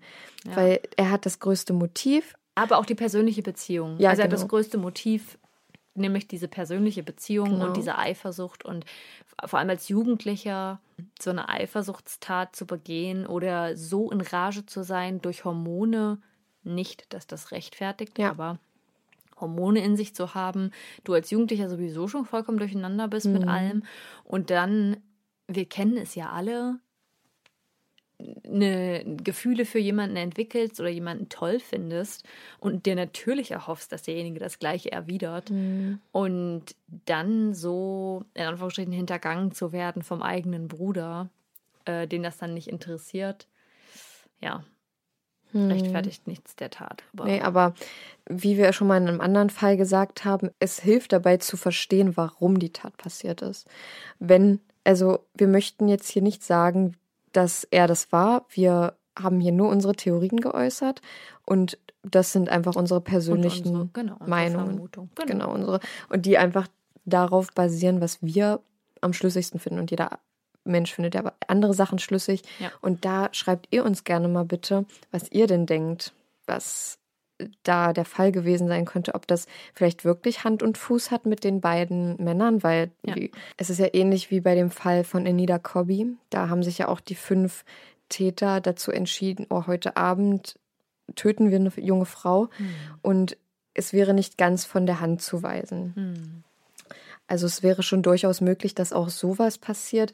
Und da der Tipp ja von entweder zwei Personen kam oder von einer, vielleicht war der Cousin von Kobe Bryant auch in erster Hand schon der, der, der den Tipp gegeben hat. Hm. Aber ja, dann hätte man ja irgendwo irgendwelche anderen Hinweise noch finden können. Aber Ja. es wurde ja nicht mal in irgendeine bestimmte Richtung ermittelt, sondern es wurde einfach so gut wie gar nicht, Gar nicht ermittelt. ermittelt, ja. Aber lasst uns gerne mal wissen, was eure Theorie ist oder was ihr denkt, ähm, zu welchem Täter ihr oder zu welcher Theorie er, ihr eher tendiert. Bei überdosis.crime.podcast Mit? UE. auf Instagram per DM oder gerne auch in den Kommentaren unter den Bildern, die wir dazu posten. Immer eine Reihe, drei Posts. Und ja, also ich hatte noch zwei Sachen. Ich würde sagen, die besprechen wir ganz fix. Eigentlich sehr simple Sachen. Einmal, dass ich mir am Anfang vorgestellt habe, wie das für die Mutter sein muss, ähm, die ja sowieso schon Bedenken dabei hatte, ihre Tochter ra rauszulassen und, und gehen zu lassen. Und ihr dann aber den Freiraum gegeben hat. Und das ist ja ein Gespräch, was wir schon so oft geführt Ja. haben. Wie macht man das mit seinen Kindern später? Wie viel Freiraum kann man ihnen geben? Wie viel Freiraum möchte man ihnen geben? Ähm, weil es auch immer mit eigenem Schmerz zu tun hat. Ja, Und ich meine voll. nicht mal nur den Schmerz vom, das Kind wird groß, sondern es gibt so viele böse Menschen da draußen. Mhm. Und man möchte das eigene Kind einfach nur beschützen. Ja. Ich denke mir auch so, es ist ja, es wäre, glaube ich, für mich schon schwierig, mein Kind einfach mit dem Zug in eine andere Stadt fahren zu Oh, lassen. ja. Also es ist ja dann kein Kind mehr wahrscheinlich, sondern ein Teenager. Aber es Trotzdem. ist, ich habe, also ich, ich weiß halt in dem Moment nicht, was ja auch nicht prinzipiell sein muss, aber vom Gefühl ein, einer Mutter, also können wir jetzt nur spekulieren, weil wir haben ja keine Kinder, aber das Gefühl würde mich, denke ich, so hibbelig machen und so, ich Ja. würde die ganze Zeit daran denken oder wenn du, du dir vorstellst, dass deine Tochter, also oder Sohn, aber hauptsächlich Tochter, feiern geht in einen Club zum allerersten Mal mit 16. Und jetzt überleg mal, wie wir uns früher gefühlt haben, wenn unsere Eltern gesagt haben, ihr könnt feiern gehen. Und wir haben immer noch so gedacht, ja, wir, wir sind ja, also wir sind ja fast schon erwachsen. Ja. Ich bin ja schon groß. Ja, das denkt man von jetzt sich. überlege ich mal zurück. Saskia mit 16 Ja, und Saskia mit 23. das ist Wie Welten. klein und unschuldig. Wie, das, da war ich ja noch ein Küken Ja, und unwissend vor allem. und unwissend. Mhm. Und man ist auch oft naiv. ja, klar. Und wie gesagt, das ist ein Gespräch, was wir super oft schon geführt haben, dass man sich einfach nicht vorstellen kann, bis wo, wo sind seine eigenen Grenzen als Mhm. Elternteil. Ja, du willst ja auch dein Kind nicht einschränken. Haben wir, wir haben das Ja. alles schon lang und breit besprochen. Also äh, Zuhörer, die jetzt schon länger dabei sind, die haben dieses Gespräch auch schon mal gehört bei uns. Das müssen wir auch nicht nochmal ausbreiten, zumindest jetzt nicht zu diesem Zeitpunkt. Aber es ist natürlich einfach eine schwierige Situation und Ja. für die Mutter unglaublich tragisch. Für jedes, für jedes Elternteil, Mhm. das äh, sein Kind verliert, mh, ist es nicht einfach und es ist unglaublich schlimm und da geht ja auch irgendwie immer ein Teil mit Ja. von dir mit. Aber für Ja. die Mutter jetzt Auch der Vater, der ja auch davon Kenntnis hatte, dass Oh. sie, dass sie ja eigentlich nicht raus darf, weil sie ja schon die Woche vorher ne, Ja. zu spät nach Hause gekommen ist.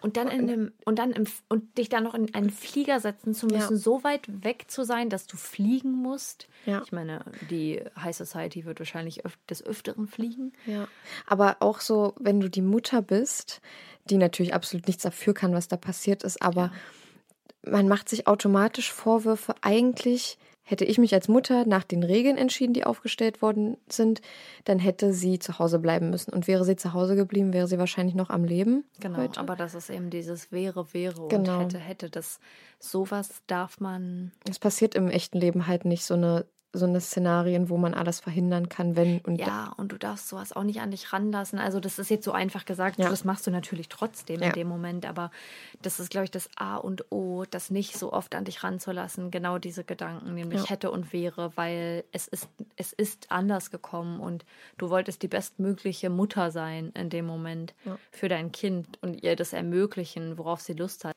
Und um 10 Uhr nach Hause zu kommen, wenn du nur über die Straße Ja. quer rüber bist, ich wage es zu bezweifeln, dass es nicht fast jeder seinem In Kind einer erlaubt. gated area. Ja, genau. Das ist es ja auch noch. Mhm. Genau das, dass du wahrscheinlich, ich meine, die Menschen wohnen da eben nicht nur, um diese Sicherheit zu haben, sondern auch irgendwie diese Community und äh, man lebt halt unter reichen Menschen Ja. Mhm. und man, man kennt seine Umgebung, man kennt seine Nachbarn. Mm, Das ist natürlich auch nochmal ein Punkt, aber du bezahlst letztendlich wahrscheinlich hohe Beträge Klar. für die Sicherheit, dass vorne am Eingang, vorne am Tor oder an den Toren Security-Männer stehen, äh, oftmals ja sogar bewaffnet, Ja. um dich zu schützen. Und Ich glaube, da kommt, also das ist jetzt eine Theorie von mir, das kann ich jetzt nicht sagen, aber ich glaube, in so gated Communities kommen nicht mal Postautos rein, weil vorne die Post, denke ich, wird. also Ja. ich, ich könnte es mir gut vorstellen. Ja. Also es gibt ja wahrscheinlich verschiedene Sicherheitsgrade. Ich denke mal, bei denen war das jetzt nicht so extrem streng, außer wenn jetzt Besucher kommen, sage ich mal, deine Familie kriegt, äh, kriegt Besuch von Freunden, dann Ja. Könnte ich mir auch vorstellen, ich, wie gesagt, ich weiß nicht, wie das in so gated Communities ist, funktioniert ja auch in allen unterschiedlich, Ja. nehme ich an. Ähm, wird, denke ich mal, irgendwo auf einer Besucherliste der Name hinterlegt, dann müssen die sich wahrscheinlich ausweisen mit ihrem Lichtbildausweis. Ja, ich wollte gerade sagen, die werden wahrscheinlich vorne ankommen und sagen, wo sie hinwollen. Und entweder wird sogar noch die Person verständigt, Ja. zu der sie wollen. Ja. Ähm, mit einem Anruf jetzt in wirklich Hochsicherheitstrakten, in Anführungsstrichen. Das ist jetzt äh, der falsche Begriff dafür, aber es Einricht- ist ja letztendlich, Einricht- es ist ja letztendlich ein Hochsicherheitstrakt da, so in dem du lebst und zahlst dafür sehr viel Sicherheit und dass dann einer aus deinen Anführungsstrichen eigenen Kreisen deiner Familie etwas antut, Ja. ist unvorstellbar. Und ja, aber wie du gesagt hast, irgendwie ähm, kann Geld dir nicht alles kaufen. Ja. Vor Und- allem keine Sicherheit zu einem bestimmten Maß. Und zumindest auch nicht das Vertrauen oder den Gutglauben aller Menschen, weil Ja. es ging ja eine Zeit lang gut. Wieder angenommen, er wäre es, dann ginge es ja eine Zeit lang gut und er wurde nicht gefasst. Und ähm, das hat auch nichts mit DNA zu tun und mit irgendwelchen Technologien, sondern Ja. einfach, dass da nicht nachgeguckt wurde. Es hat einfach niemanden interessiert. würde ich ja, mal sagen. Weil Familie Skelke so viel Geld in die Polizei gepumpt hat. Ja. Und ähm, Ist es nicht gruselig zu wissen? ja, und das lässt halt viele Leute annehmen, dass Maike Skelkel der Täter ist und dass es von der Polizei so ein bisschen unter den Tisch geworfen wurde. Klar. Ja. Ja. Oh, die Akte haben wir gar nicht gesehen. Die ist irgendwo Ach, die- unten im Schreibtisch gelandet. Nee, die ist irgendwie, per Post. Per, mm, haben wir weggeschickt. die ist irgendwie Ich persönlich abhanden gekommen. Das waren meine beiden Punkte. Ach ja, okay. Das Thema mit der Mutter und der Sicherheitstrakt und das für so viel, dass mit so viel Geld dafür bezahlt wird, sicher zu sein. Hm. Ja. Vielen Dank für deinen Fall. Ich fand ihn super spannend. Mhm. Ähm, letztendlich total tragisch, auch nochmal die Mutter gehört zu haben. Ja. Was sie sagt, nämlich, dass sie, dass sie früher viel getrauert hat und viel geweint, also dass sie immer noch trauert, sehr viel geweint hat damals, jetzt nicht mehr so häufig weint, aber natürlich immer noch die Emotionen fühlt. Und sie hatte gesagt, dass sie neuen Freunden, neuen Menschen, als dann die nicht Moderatorin, die Interviewerin fragt, wie sie, was sie den, die Menschen wissen lassen will, dass sie gesagt hat, neue Menschen wissen gar nicht davon, dass sie eine Tochter hat, weil sie diese Burden, also diese Last, die sie mit sich trägt, nicht mitbekommen müssen. Ja. Und da hatte ich echt einen kleinen Kloß im Hals. Es ist nochmal, es ist ganz furchtbar, Angehörige zu hören, die immer noch Emotionen empfinden natürlich und Ja. da so stark drüber, da so stark fühlen und so intensiv fühlen und man sich nicht vorstellen kann, wie das ist, in der Situation zu sein und sich es nicht vorstellen möchte und ich mir bei also nicht anmaßen möchte, ähm, das fühlen zu können oder Ja. ja. Vielen Dank für deinen Fall. Es war sehr spannend und ähm, sehr traurig. Ja. Wenn ihr noch mehr Informationen zu dem Fall haben wollt, beziehungsweise Bilder sehen wollt von Opfern vor ihrem Tod äh, bei lebender Zeit. Genau, dann, dann habe ich auch ein Foto von der ja, Crime Scene Mm. vom Tatort, aber ganz groß aufgemacht. Also vom Haus des Skakels bis zum Haus. Also und Sehr weit rausgezoomt. gen genau, sehr weit rausgezoomt. Da könnt, das könnt ihr alles auf unserer Instagram-Seite sehen. Und da hat nämlich in der Serie, die ich jetzt noch ansprechen wollte, denn es gibt eine Serie, die, die behandelt sich ausschließlich mit dem Fall. Es sind zwar nur drei Folgen. Die kann man leider nicht in Deutschland sehen, also nicht auf dem deutschen Amazon Prime. Hm. Es gibt sie aber auf Amazon Prime. Und wenn ihr irgendeine Möglichkeit findet, irgendeine legale Möglichkeit, da irgendwie ranzukommen. Ich konnte leider nur die erste Folge gucken, weil es die auf Daily Motion gibt. Hm. Mm, Und Solltet ihr eine Möglichkeit haben, auf das amerikanische Amazon Prime zugreifen Genau. zu können. Tut es denn, da könnt ihr euch die, die Serie unter dem Namen, Murder and Justice, The Case of Martha Moxley. könnt ihr euch da anschauen. Genau. Ähm, und ich fand es sehr, sehr schade, dass ich nicht die Möglichkeit hatte und mir nur die erste Folge angucken konnte, aber es war sehr gut aufgemacht. Und in dieser Folge war auch ein Spezialist, ein Tatortspezialist mit der guten Dame, die das alles leitet, auf einem äh, Fußballfeld. Und er hat das alles so ein bisschen dargestellt mit roten Tüchern, wo das Blut war. Ähm, ich kann dir das mal zeigen. Und mit so, mit so Bändern und so, Ah, dass ja. man, und das, er hat so die wichtigsten, in Anführungsstrichen, Stationen des Mordes, beziehungsweise des Angriffs, so dargestellt, dass man das ein bisschen optisch, visuell verstehen kann. Ja, die Und- wichtigsten Punkte im Fall. Genau. Und dann habe ich noch ein paar Originalfotos, aber das sind auch nicht wirklich viele. Äh, Von der Tatwaffe gibt es natürlich, da seht ihr mal den Kopf von so einem sehr, sehr hochwertigen, teuren Golfschläger, der gleichzeitig die Tatwaffe in unserem Fall von heute ist. Genau. Wenn ihr Fotos oder mehr Informationen zu unserem Fall oder zu unseren Fällen ähm, sehen, sehen wollt, dann schaut gerne auf unserem Instagram bei überdosis.crime.podcast Mit OE. vorbei.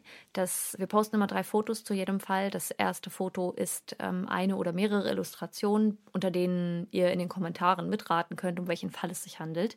Wir haben es beim letzten Mal schon mal gesagt, wir werden irgendwann mal einführen, äh, öfter mal jemanden auszuwählen, der was Kleines gewinnen kann. Genau. Ich kann euch jetzt noch nicht versprechen oder wir können euch nicht versprechen, dass es jetzt direkt damit losgeht, aber ihr könnt gerne aktiv sein und mitraten. Ja. Wenn ihr eine Ahnung habt, ihr könnt natürlich auch vorher ein bisschen googeln. Das ist ein kleines Ratespiel. Ähm, ihr dürft auch schummeln. Das zweite und das dritte Foto sind dann ähm, Fotos von den Opfern ähm, oder dem Opfer, von Tätern, von Tatorten. Natürlich immer bedacht. Erstmal die Instagram-Richtlinien Ja, und zweitens, dass der Respekt vor Opfern gewahrt wird. ja, genau. Und auch vor Tätern, das muss man ja auch so sagen. Ähm, Respekt in dem Sinne, dass man, wenn es darum geht, wir posten zwar Fotos von ihnen, aber ähm, beispielsweise würden wir keine Fotos von oder keine Videos von Tätern posten, wie sie jemanden umbringen. Ja, Erstmal in natürlich. Respekt vor dem Opfer, aber auch, naja, ich weiß nicht, ob ich das Respekt vor dem Täter nenne, aber du weißt hoffentlich, was ich meine. Mir fehlt jetzt gerade der Begriff, ähm, dass das einfach eine Art von Respekt der Situation gegenüber ist. Ja, so, ja, nicht, ja. Vor dem, nicht vor dem Täter an sich, sondern der Situation gegenüber und dass man so das nicht, wir wollen keine Themen ausschlachten. Wir Ja. sind hier, um Informationen, äh, euch Informationen bereitzustellen, aber wir wollen keine Themen ausschlachten. Das hast So. du gut gesagt. Jetzt kommen wir zu unseren mörderisch guten Faves. Aber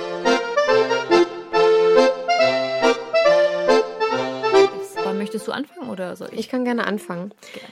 mein Favorit für heute ist eigentlich ja von Saskia initiiert, denn wir haben hier vor zwei, drei, vier Wochen Podcast aufgenommen und Saskia hat mir einen sehr leckeren Tee gemacht.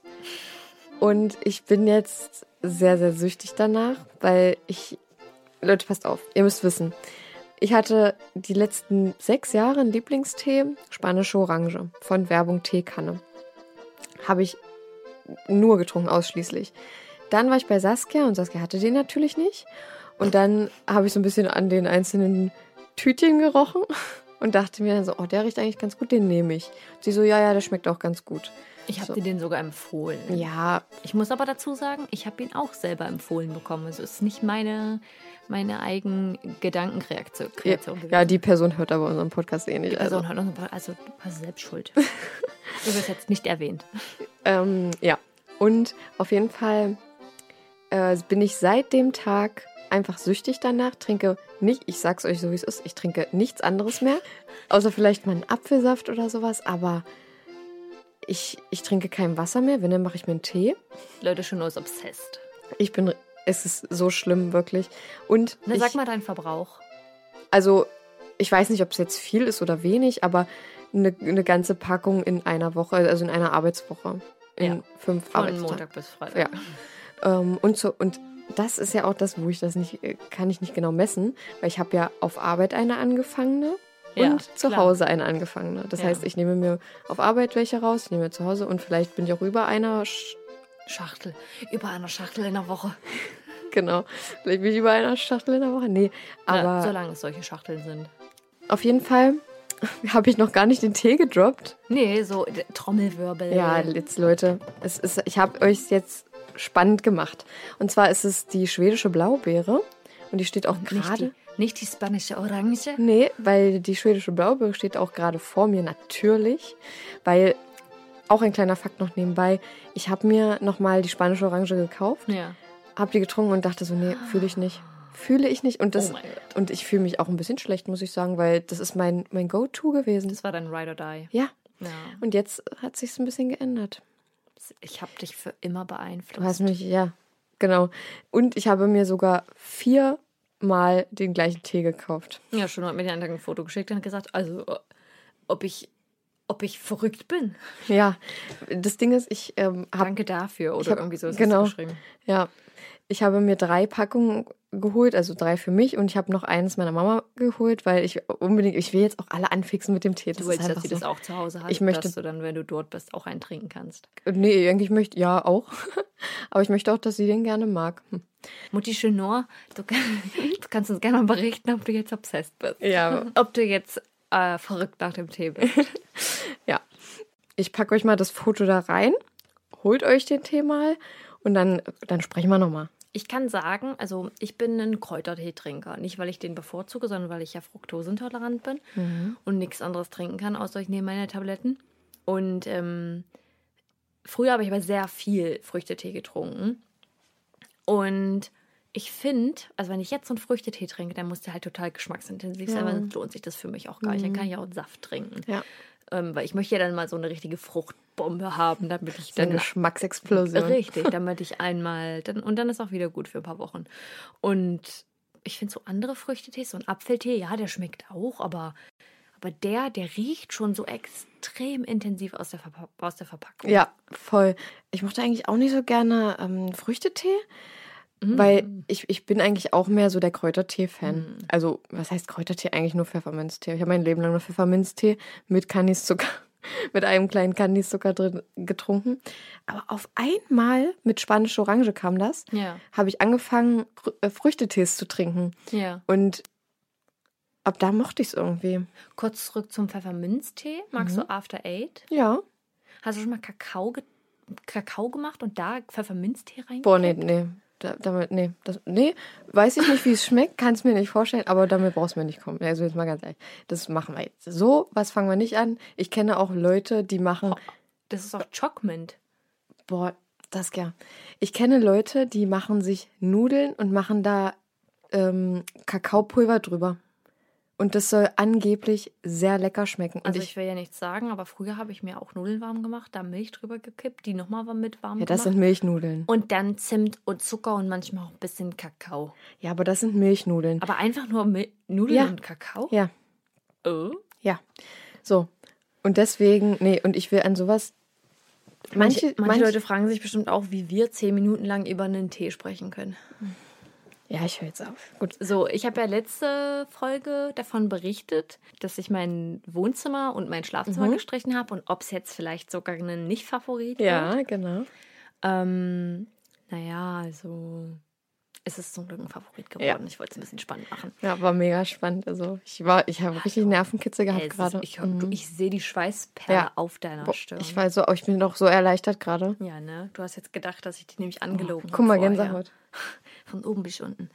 Ja, ich, ich bin sehr zufrieden. Ich, die Farbe mag ich sehr gern. Ähm, und ich habe mir da jetzt meine, ich werde euch ein Foto reinposten. Das bringt euch jetzt sowieso nichts, wenn ich Mhm. da acht schon. Stunden lang drüber rede, wie toll die Farbe ist und wie schön es gestrichen ist.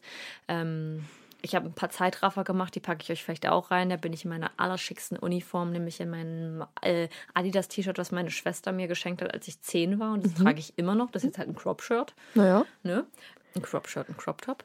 Ansonsten kann ich sehr empfehlen, die Art, wie ich gestrichen habe, denn ich habe nicht einfach nur die Wand gestrichen, ich habe ja auch einen Teil der Decke gestrichen, damit es so Ah. baldachinmäßig ist. Ja, mega cool. Und ähm, es hat sehr viel mit dem Raum gemacht. Ich poste euch ein Vorher und ein Nachher und ich bin mir ganz, ganz sicher, dass keine der Personen sagen wird, dass das Vorher schöner war. Außer Ja. man mag es super minimalistisch. Ich hab- Sieht jetzt einfach aus wie ein Hotelzimmer. Ich hätte mir das nämlich auch gedacht, weil ich mich jetzt gerade auch ein bisschen mehr zu diesem Zeitpunkt mit Interieur, sagt man ja. Habe Ähm, ich dir das nachher schon mal gezeigt? Nee, mach mal direkt. Ja. Und auch Wände an den Farben, äh, Farben und auch Farben an den Wänden interessiere und auch, wie man das vielleicht nicht einfach nur die Wand einfach nur so streichen kann, sondern sich das ein bisschen interessant macht. Ja. Und da habe ich mir gedacht, dass es vielleicht ganz cool ist, da so ein bisschen was Außergewöhnliches zu machen. Und du hast es ja hauptsächlich mit der Intention gemacht, den Raum ein bisschen abzutrennen, optisch deine, äh, deine Workspace ein bisschen. Ja, im. Wohnzimmer, ja. Genau. Und im Schlafzimmer habe ich es mit der Intention gemacht, es gemütlicher zu machen Genau. und irgendwie was Besonderes zu haben. Ja. Und es ist so gemütlich. Wir haben dann noch zwei so kleine Lampen geholt. Das ist jetzt wie im Hotel. Ja. Es ist auf jeden Fall super schön geworden. Ich fühle mich ganz doll wohl und ich habe ähm, mein Make-up aussortiert. Davon hatte ich viel zu viel und ich habe auch allgemein alles aussortiert und meine Klamotten und es ist, es, äh, ich fühle mich wie ein neuer Mensch. Du fühlst ich, dich also- leichter. Ja, und ich, ich muss auch noch weiter aussortieren. Also es reicht noch nicht. Ich habe auch ganz viele DVDs, die ich nicht mehr brauche Mhm. und Bücher. Verkaufe ich verkaufe ich alle beim Momox Werbung. Aber man fühlt sich so viel leichter. Ja. Ich möchte viel weniger besitzen. Befreit es ist so auch viel einfach. Scheiß in meiner Wohnung. Ja. Und das Schlimme ist, dass ähm, ich glaube, so ungefähr zwei Drittel davon, nee, oh Gott, drei Viertel davon nur mir gehören. Mm. Und der Rest ist dann der Stuff von meinem. Na, nicht mal. Ich, also, keine Ahnung, es sind vier Fünftel. Es ist schon mir krass. Gehören. Ist schon und der krass, Rest ne? gehört meinem Freund. Ich denke mir so, du besitzt fast gar nichts. Du könntest deine Sachen in zwei Umzugskartons packen, glaube ich. Bis auf deine Möbel, die du in einem, deinem Arbeitszimmer hast. Aber ansonsten gehört der ganze andere Scheiß mir. Und das Ja. ist gruselig. Ja, glaube ich. Die Schränke sind einfach voll mit meinem Kram. Ja, das kann ich bei mir gar nicht so, so sagen.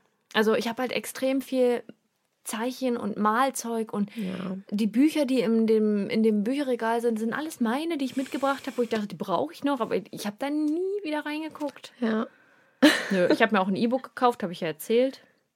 Und dann werde ich mir alle Bücher, die ich gut finde, vielleicht mal so nach und nach kaufen dort. Falls ich die nochmal lesen möchte. Ansonsten, ich habe es ja nicht vermisst. Das ist es Nee, nämlich. deswegen- du denkst immer, du vermisst irgendwas und du brauchst es unbedingt.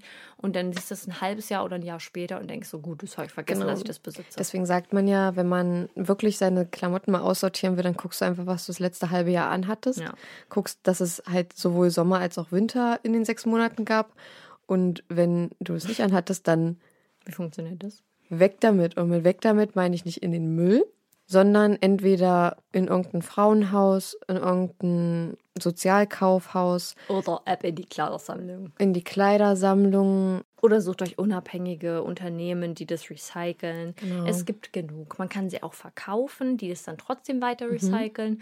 Ähm, das werde ich zum Beispiel machen. Werde ich euch aber beim nächsten Mal von berichten, ob das gut geklappt hat oder nicht. Ich habe so ein paar äh, Klamottenwerbung, die ich auch bei H&M gekauft habe, weil Mhm. äh, ich bin jetzt auch nicht die allerperfekteste.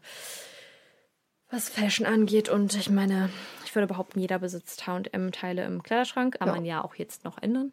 Aber ja, früher habe ich nur bei HM gekauft. Und Mhm. da ist einiges übergeblieben, was jetzt weg muss. Ja.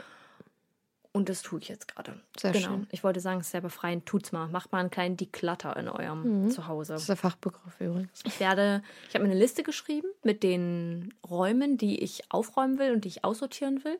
Und dann werde ich nach und nach immer mal, nicht, nicht alles an einem Wochenende, immer mal Nee, wieder mir ein Wochenende ja. Zeit nehmen und zum Beispiel meinen Schrank aussortieren oder äh, das DVD-Regal oder whatever. Ja, an diesem Wochenende ist ja eher schlecht. Ist eher schlecht, mache ich dann beim nächsten Mal. So, Genau.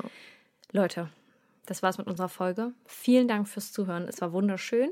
Wir wünschen euch einen wunderschönen Abend, Tag, whatever time it is, äh, wo ihr seid.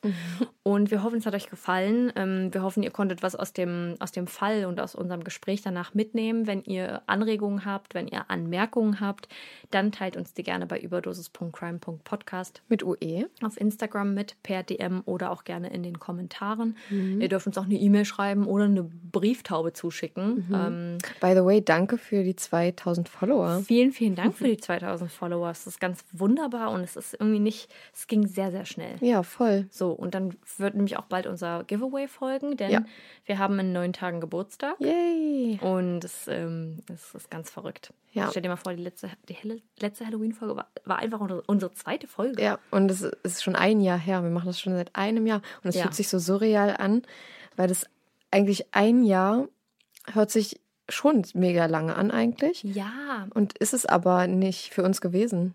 Nee, weil ich nämlich finde, es ist zwar sehr präsent in unserem Alltag oder Ja. zumindest so in unserer Woche, nicht mal im Alltag an sich, aber in, äh, bei mir zumindest, aber in der Woche, wenn man die so von außen betrachtet. Aber es läuft trotzdem nebenher. Ja. Es ist nicht so eine Sache, wo man die ganze Zeit so, weißt du, wenn in einem Job, in dem du bist, das nimmst du natürlich wahr, weil du es Ja. jeden Tag erlebst. Ähm, aber es ist halt ein Hobby, was neben, nebenher läuft und trotzdem sehr präsent ist. Und ich bin unglaublich froh, dass wir das durchgezogen haben und dass, Voll. dass wir jetzt so an dem Punkt sind, weil jetzt hat man so die, die Zuhörerzahlen und nicht, dass das, dass das das Einzige ist, was uns motiviert, aber zu, zu sehen, dass uns Leute weiterhin hören und nicht nur in die erste Folge reinhören. Ja, dass Ähm. das außer bei uns Anklang auch bei anderen Menschen findet. Und wir was machen, das haben wir auch schon mal gesagt, Ja. wo wir was machen, was uns Spaß macht, dass wir in die Welt rausschicken und Leute sagen, ey cool. Ja. Und, und, und, und sich bei uns bedanken, dass es den Podcast gibt. Das ist Mega. so, ja. Und Ich habe manchmal ein richtig schlechtes Gewissen, wenn wir Nachrichten auf Instagram bekommen mit den Worten, also ich habe jetzt die und die Folge gehört und da habt ihr gesagt, ihr wollt gern Feedback haben, wo ich mir so denke, okay, das war, das ist jetzt schon einige Folgen her. Ja. Und da saß man halt noch da und dachte so, oh Mann, ey, lohnt sich das echt oder ist das jetzt gerade so das Ding und mögen die Leute das, weil man kein Feedback hatte? Ja. Und ähm, wir sind euch immer noch ultra dankbar für euer Feedback. Es geht runter wie Öl. Es Mhm. Schickt ist uns das auch weiterhin. Wenn man, wenn man Feedback liest und hört, dass es gefällt. Oder auch, dass wir haben ja auch schon Nachrichten bekommen, wo gesagt wurde, also ich habe echt gebraucht, bis ich reingekommen bin, weil ich habe eure ersten Folgen gehört und die waren natürlich noch nicht so gut. ja. Ähm, Wo wir aber jetzt, auch nochmal dazu sagen, dass wir vor unserer ersten Folge heute noch einen kleinen Disclaimer davor setzen werden, Ja. dass ja, vielleicht diese Folge nicht so qualitativ hochwertig und wir auch nicht so locker sind wie in der wahrscheinlich letzten Folge. sowieso Grundregel, wenn man neue Podcasts hört, dass man nicht die allererste Folge hört, weil das ihr könnt nicht damit rechnen, dass das das äh, Standard die Standardqualität bleibt. Naja, auf jeden Fall vielen, vielen Dank für eure Nachrichten. Ähm, wie gesagt, das geht runter wie Butter oder wie Öl. Und es ist wirklich jetzt, ohne zu übertreiben, wunderschön zu hören, dass man hier was kreiert, was Leuten irgendwie was mitgibt oder mit dem sie Zeit verbringen, worauf sie warten wöchentlich oder zweiwöchentlich. ähm, ja, vielen, vielen Dank dafür und passt auf euch auf. Es gibt viele böse Menschen da draußen, wir berichten hier alle zwei Wochen von denen und bitte seid achtsam und äh, seid nett zu anderen Menschen und äh, ne, dann haben wir es. Dann, dann haben wir es schon. Dann haben wir es. Dann seid ihr schon, seid ihr schon einen Schritt weiter zum guten Menschen. Alles Gleiche. Habt's fein, ihr kleinen Menschen. Ciao. Ciao.